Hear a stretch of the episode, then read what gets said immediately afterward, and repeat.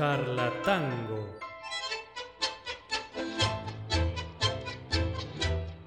Cavilaciones y divagaciones sobre tango danza.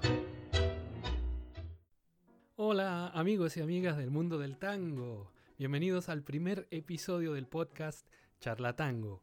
Soy Orlando Nieto de Puerto Montt, Chile, y esto es Orígenes y evolución del tango para el baile, primera parte. Este es nuestro primerísimo episodio y les doy la bienvenida. Al igual que ustedes, bailarines tangueros y milongueros, este charlatán del tango quiere seguir aprendiendo y mejorando su baile. Y por ello me he adentrado en los temas que ayudan a ese objetivo.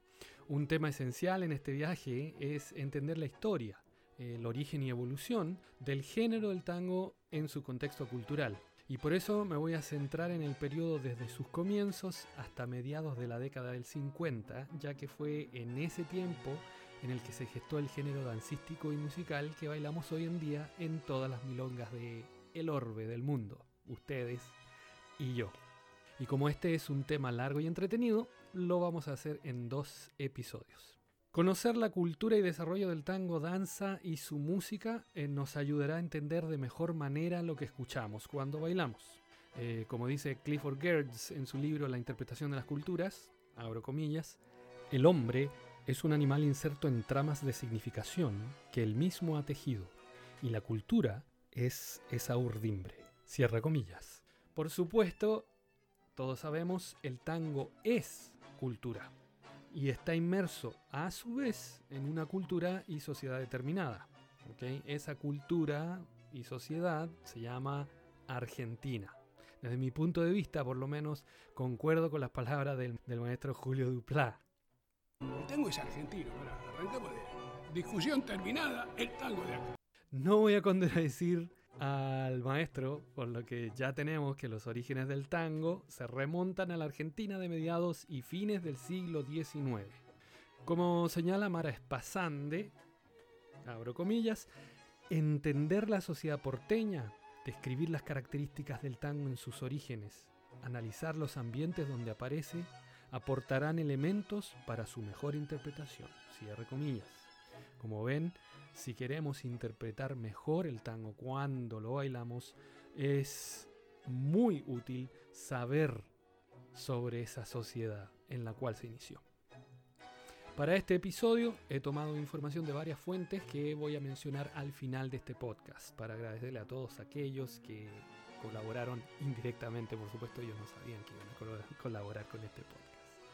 Lo primero que debemos entender es la sociedad en la que se origina el tango. Mucho antes de que se consolide como tango en sí, incluso como género definido y con identidad. Hay consenso en las fuentes en que en esa etapa primigenia, de la que no existen registros sonoros o grabaciones, eh, ¿verdad? Esa etapa se fue gestando en la segunda mitad del siglo XIX y se consolidó cerca de 1880 como resultado de una síntesis de diferentes actores sociales como lo fueron los inmigrantes europeos, mayoritariamente españoles e italianos, los criollos gauchos provenientes de provincia y los negros. Vamos a este análisis eh, histórico desde ya les doy un año, 1853, eh, la Constitución Argentina. El artículo 25 de esta Constitución de 1853 fomentaba la inmigración europea. ¿Sí? De allí que hubiera una oleada de gente llegando a la Argentina desde ese entonces.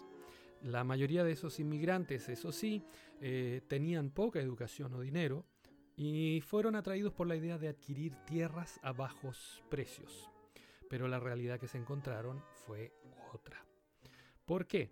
Porque un grupo de terratenientes argentinos concentraba la mayor parte de las propiedades, por lo que estos inmigrantes tuvieron que establecerse no en el centro de la ciudad, sino que en lugares llamados conventillos. Y estos conventillos estaban en las afueras o arrabales de la ciudad, a orillas del río de la Plata. De ahí que al tango de las primeras etapas, lo habrán escuchado ustedes, se le llame tango orillero, porque viene de las orillas, inició ahí, las orillas del río, o tango arrabalero, porque proviene de los arrabales, estos eh, tipos de vecindarios que estaban a las afueras de la ciudad. Pero en ese ambiente en el que se fue fraguando el tango, no solo había inmigrantes europeos, también había gauchos criollos de otras partes del país y también una población negra que trajo sus costumbres, su música y sus bailes, que fueron muy importantes en la cosa coreográfica para el tango. En resumen, estos tres grupos distintos y sus costumbres convivían a las orillas del río de la Plata, donde también se encontraban, ¿por qué no? Obviamente los burdeles, los prostíbulos. De ahí que al tango se le haya asignado en un comienzo, ¿verdad?, un origen prostibulario. Pero, como ustedes ven, a partir de lo que estoy diciendo, eso era solo una parte del todo. Este, entonces, era el contexto que sirvió de caldo de cultivo para que estas diferentes culturas se sinteticen en una sola. Los gauchos con sus payadores, con la milonga y las danzas criollas, los europeos con sus valses, mazurcas, tango andaluz, eh, sainetes y, otros, y los negros que trajeron su candombe y la habanera. La habanera, preguntarán ustedes, bueno, para los que no saben qué es una habanera, y que está muy ligada al tango y la milonga, es un género musical cubano con un ritmo muy específico, formado por una parte con corcheas con puntillo y semicorchea, o con semicorchea, corchea, semicorchea, y por otra parte con dos corcheas. Bastante claro, ¿no? Bueno, mejor escuchemos una habanera y reconocerán inmediatamente de lo que hablamos.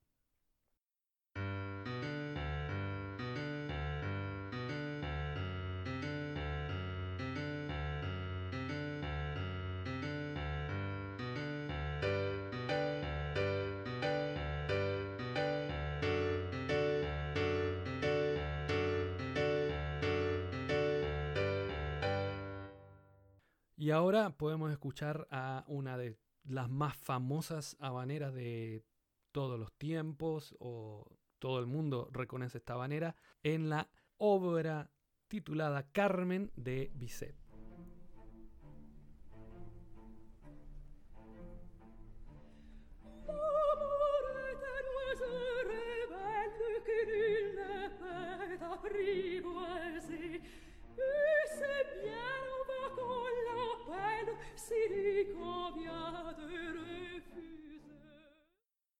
Prosiguiendo con el podcast, hay una pregunta importante que hacerse. ¿Quiénes fueron los primeros intérpretes de los incipientes tangos en esas grandes antesalas bonaerenses o en esos burdeles o en esos patios de los conventillos? Se dice que las primeras agrupaciones, anónimas hasta el día de hoy, eran los tríos o tercetos que estaban compuestos de arpa, flauta y violín a los que raramente se les unía un acordeón. A veces eh, un clarinete podía reemplazar a la flauta. Y además, a poco andar de esta formación se incorporó la guitarra para ocupar el lugar del arpa. La estructura, esta estructura de ahora guitarra, flauta y violín, se mantuvo casi inalterable hasta la aparición del bandoneón. En breve podríamos decir, como lo dicen Mesa y Valderrabano, que en esta etapa los instrumentos no eran seleccionados para dar una sonoridad específica al tango. Es decir, no era como que, oh, mira, vamos a, tocar tango y aquí le viene bien una flauta, vamos a poner una batería. No, no fue eso, sino que los instrumentos fueron aquellos que eran fáciles de tocar y fáciles de trasladar de un lugar a otro.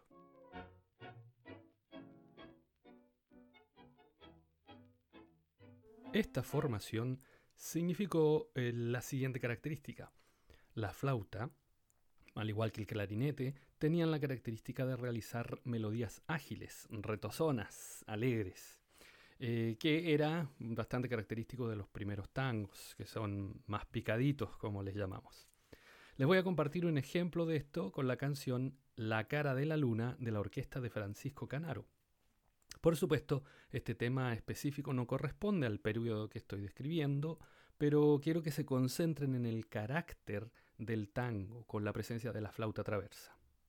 Los dejo entonces con La cara de la luna, un pedacito con la orquesta de Francisco Canaro.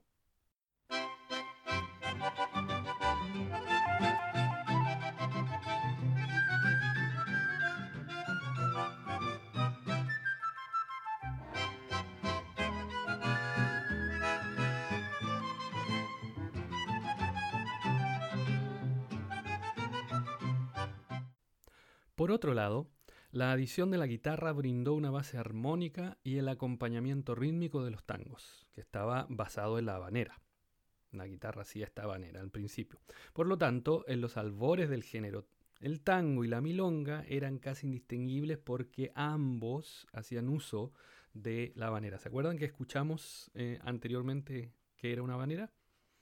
Bueno, los dejo con Don Juan de 1910 con la orquesta de Vicente Greco.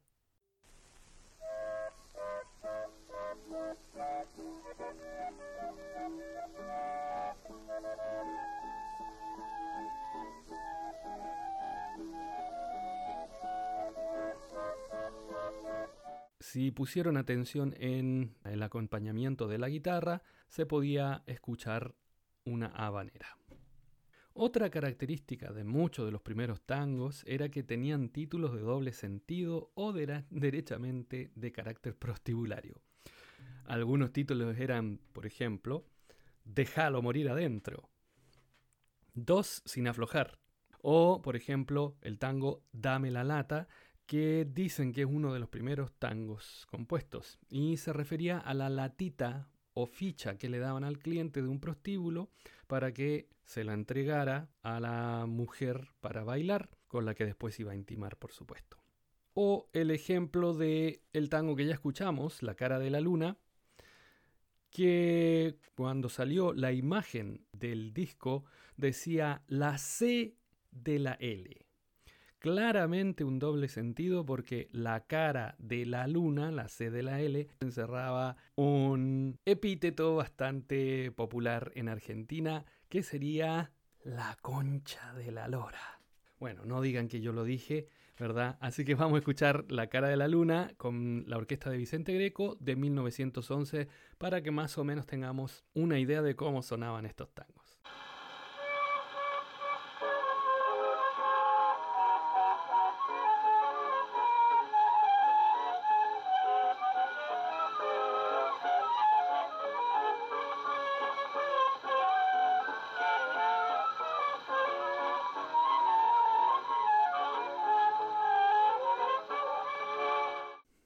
Otra característica de las formaciones musicales de la época es que los músicos del trío o terceto no sabían leer música, es decir, las canciones se tocaban de manera improvisada. Eso se conoce con el término en Argentina a la parrilla, a la parrilla, tal como la famosa milonga La Parrilla de Buenos Aires, de la cual podemos ver eh, videos en YouTube, ¿sí? Si no los han visto, vayan, ¿verdad? Eh, a ver las exhibiciones en esa milonga. Debido a estas constricciones, las constricciones técnicas y las constricciones del conocimiento de los músicos, los tangos no tenían solos, no había solos de bandoneón como ahora o los solos de violín, etc. Ni tampoco existen registros escritos eh, en partituras. Solo sabemos que en algunos casos algunos músicos hicieron algunas notas de la melodía o el cifrado del acompañamiento en algunas hojas sueltas, pero no en partitura. Por último, voy a citar a Paula Mesa para resumir estas características. Ella nos dice que, abro comillas, los músicos pertenecían a extractos sociales bajos y por lo tanto no poseían formación musical académica. Las obras eran transmitidas oralmente y se iban generando en base al procedimiento elaborativo de ensayo y error. Se planteaba un motivo rítmico melódico que después generaba derivaciones temáticas por medio de las prácticas repetidas y sistemáticas en cada ejecución. Cierto. Se había formado un género entonces, pero había una falta de organización de un estilo propio de cada agrupación musical. Podríamos decir que todos los que tocaban tango se escuchaban igual. Con estos rasgos identitarios, el prostíbulo, los arrabales, la cosa técnica y la clase baja de los músicos, no es sorpresa que en ese Buenos Aires de fines del siglo XIX se viera con malos ojos al tango. Su relación con los prostíbulos y los estratos más bajos de la sociedad, además de encontrarse en la periferia de la ciudad, en esos bordes donde pululaban los compadritos, los malevos y las chinas con sus bailes obscenos, escandalizaban a la clase media y alta de la sociedad argentina. Esto lo plasmó claramente Luis Sierra diciendo, abro comillas, la justificada resistencia y la cerrada oposición que sumieron al tango en el exilio era nada más que la resistencia y oposición a su gente y a su mundo. Cierro comillas. En otro ámbito, la estructura formal de aquellos primeros tangos estaba dividida en tres secciones temáticas con 16 compases cada una. La nomenclatura de las secciones siempre son letras mayúsculas A, B y C. Y ya que los tangos se tocaban en 2x4 y eran un poco más rápidos, más picaditos, esas secciones se hacían bastante cortas, de más o menos minuto y medio por ahí alrededor, como máximo. Por lo que era necesario repetir las secciones varias veces. Por ejemplo, AA, BB, CC, un tango. Otro tango podría tener AA, BB, AA, CC, AA, BB. O diferentes combinaciones. Las repeticiones, por supuesto, eran el resultado de su condición de música para bailar. Cada tango debía durar lo suficiente como para que los bailarines desarrollaran su danza. Por eso es que la danza, el tango danza, ha sido tan importante en el género en sí. Mesa y Valderrabano nos dicen lo siguiente con respecto a los tiempos de duración de los tangos de la época. Abro comillas. Si tenemos en cuenta que cada tema poseía una extensión de 16 compases y que representaban tres temas sin solos instrumentales a un tempo alegro de interpretación, cada tango sin repeticiones duraría como máximo un minuto y medio. Con respecto a las grabaciones, el tiempo de grabación lo determina la extensión del soporte, por lo tanto, oscilan entre dos y medio y tres minutos. Cierra comillas.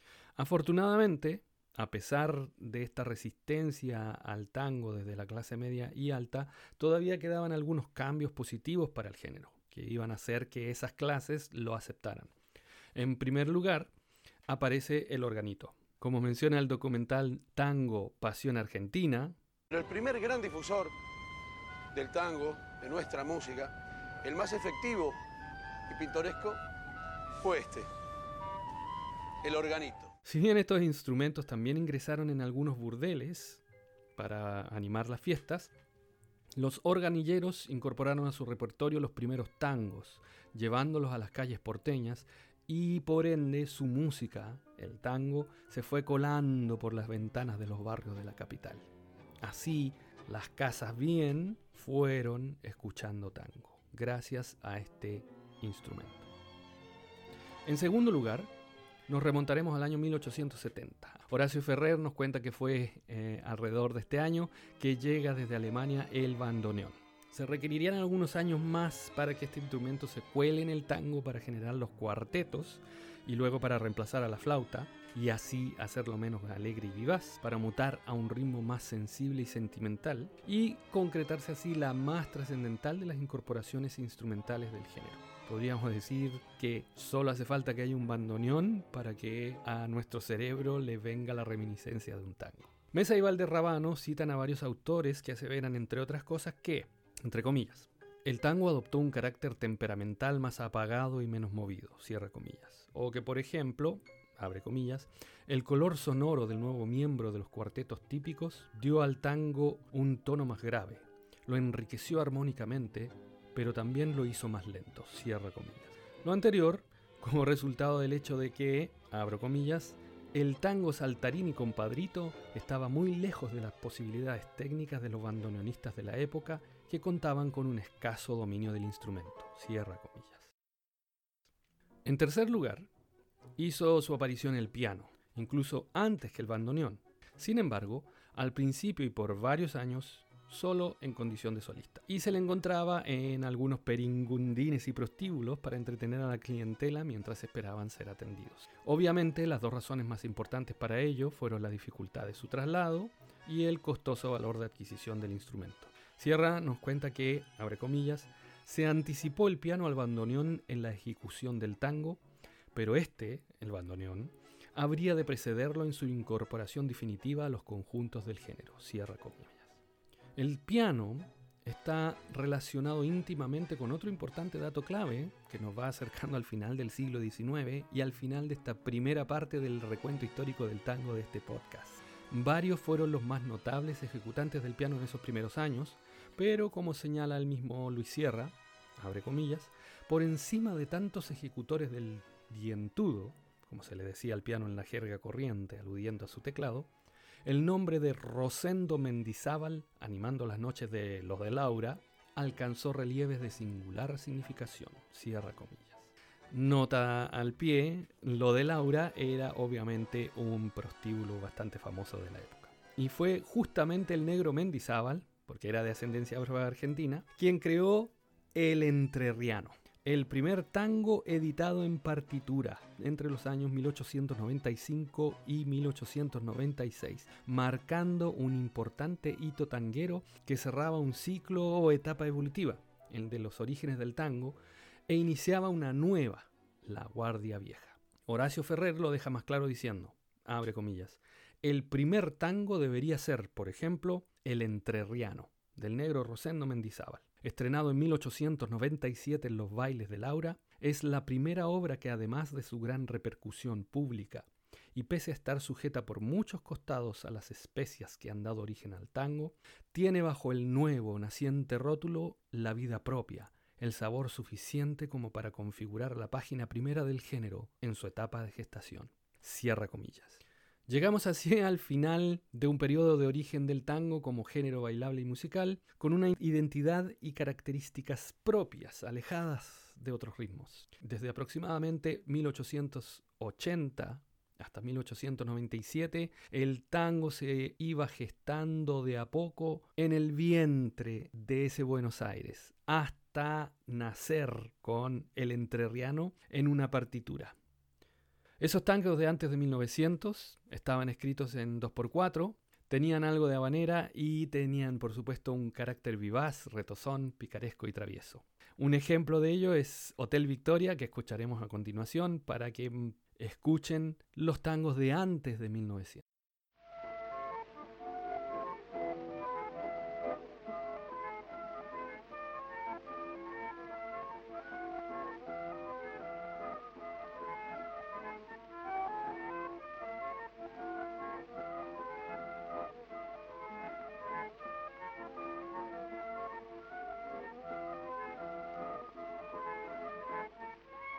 Y por si se quedaron con la duda, los dejaré escuchar una parte del Entrerriano que fue grabado por primera vez recién en 1913 por el quinteto criollo Tano Genaro y que cerraba el siglo XIX para el tango.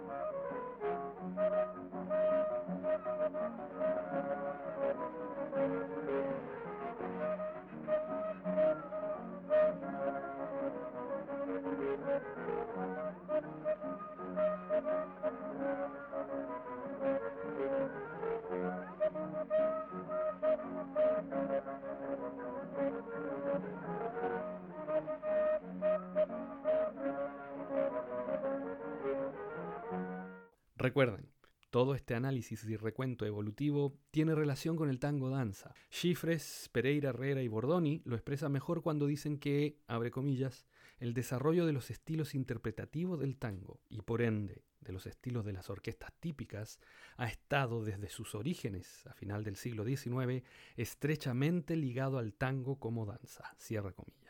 La importancia de conocer esta evolución del tango la vamos a terminar de redondear en el segundo episodio y segunda parte de este recuento histórico. Quisiera ahora dar crédito a las fuentes desde las cuales tomé la información. En primer lugar, un grupo de documentos o papers que encontré en internet, como los de Paula Mesa, o de ella con Sergio Valderrabano, un documento de Pablo Mitilineos, otro de Paloma Martín, Omar Brunelli, un trabajo de Schifres, Pereira, Herrera y Bordoni, eh, también. Y les recomiendo la lectura del libro La historia de la orquesta típica de Luis Sierra el libro El tango, su historia y evolución del maestro Horacio Ferrer y el tango, cuatro conferencias del mismísimo Jorge Luis Borges. Van a encontrar mucha y muy buena información sobre la historia del tango en estos tres libros. Por último, también saqué información de algunos videos encontrados en YouTube. Les recomiendo especialmente que revisen los capítulos, son como 12, del documental Tango, Pasión Argentina, conducido por el chino Laborde, y los videos de Los capos del tango. una serie de documentales de cantantes y orquestas de tango. En nuestro próximo episodio veremos que luego de esta primera etapa se avicinaba una nueva era que traería grandes cambios evolutivos, vanguardistas y estilísticos, pero que también mantendría una cierta tradición. Y llegaremos hasta la época de oro del tango, en especial para bailarines y milongueros. Espero les haya gustado este primer episodio. Les invito a que den like, a que me puedan enviar información, me contacten. Mi Facebook es Orlando Tango y mi email es orlandonietob.gmail.com Orlando Nieto B, B larga o B alta, arroba gmail.com si quieren hacer comentarios, sugerencias, etc. De todas maneras, se los dejo en la descripción de este episodio. Hasta el próximo episodio de Charlatango. Adiós amigos. Cavilaciones y divagaciones sobre tango danza.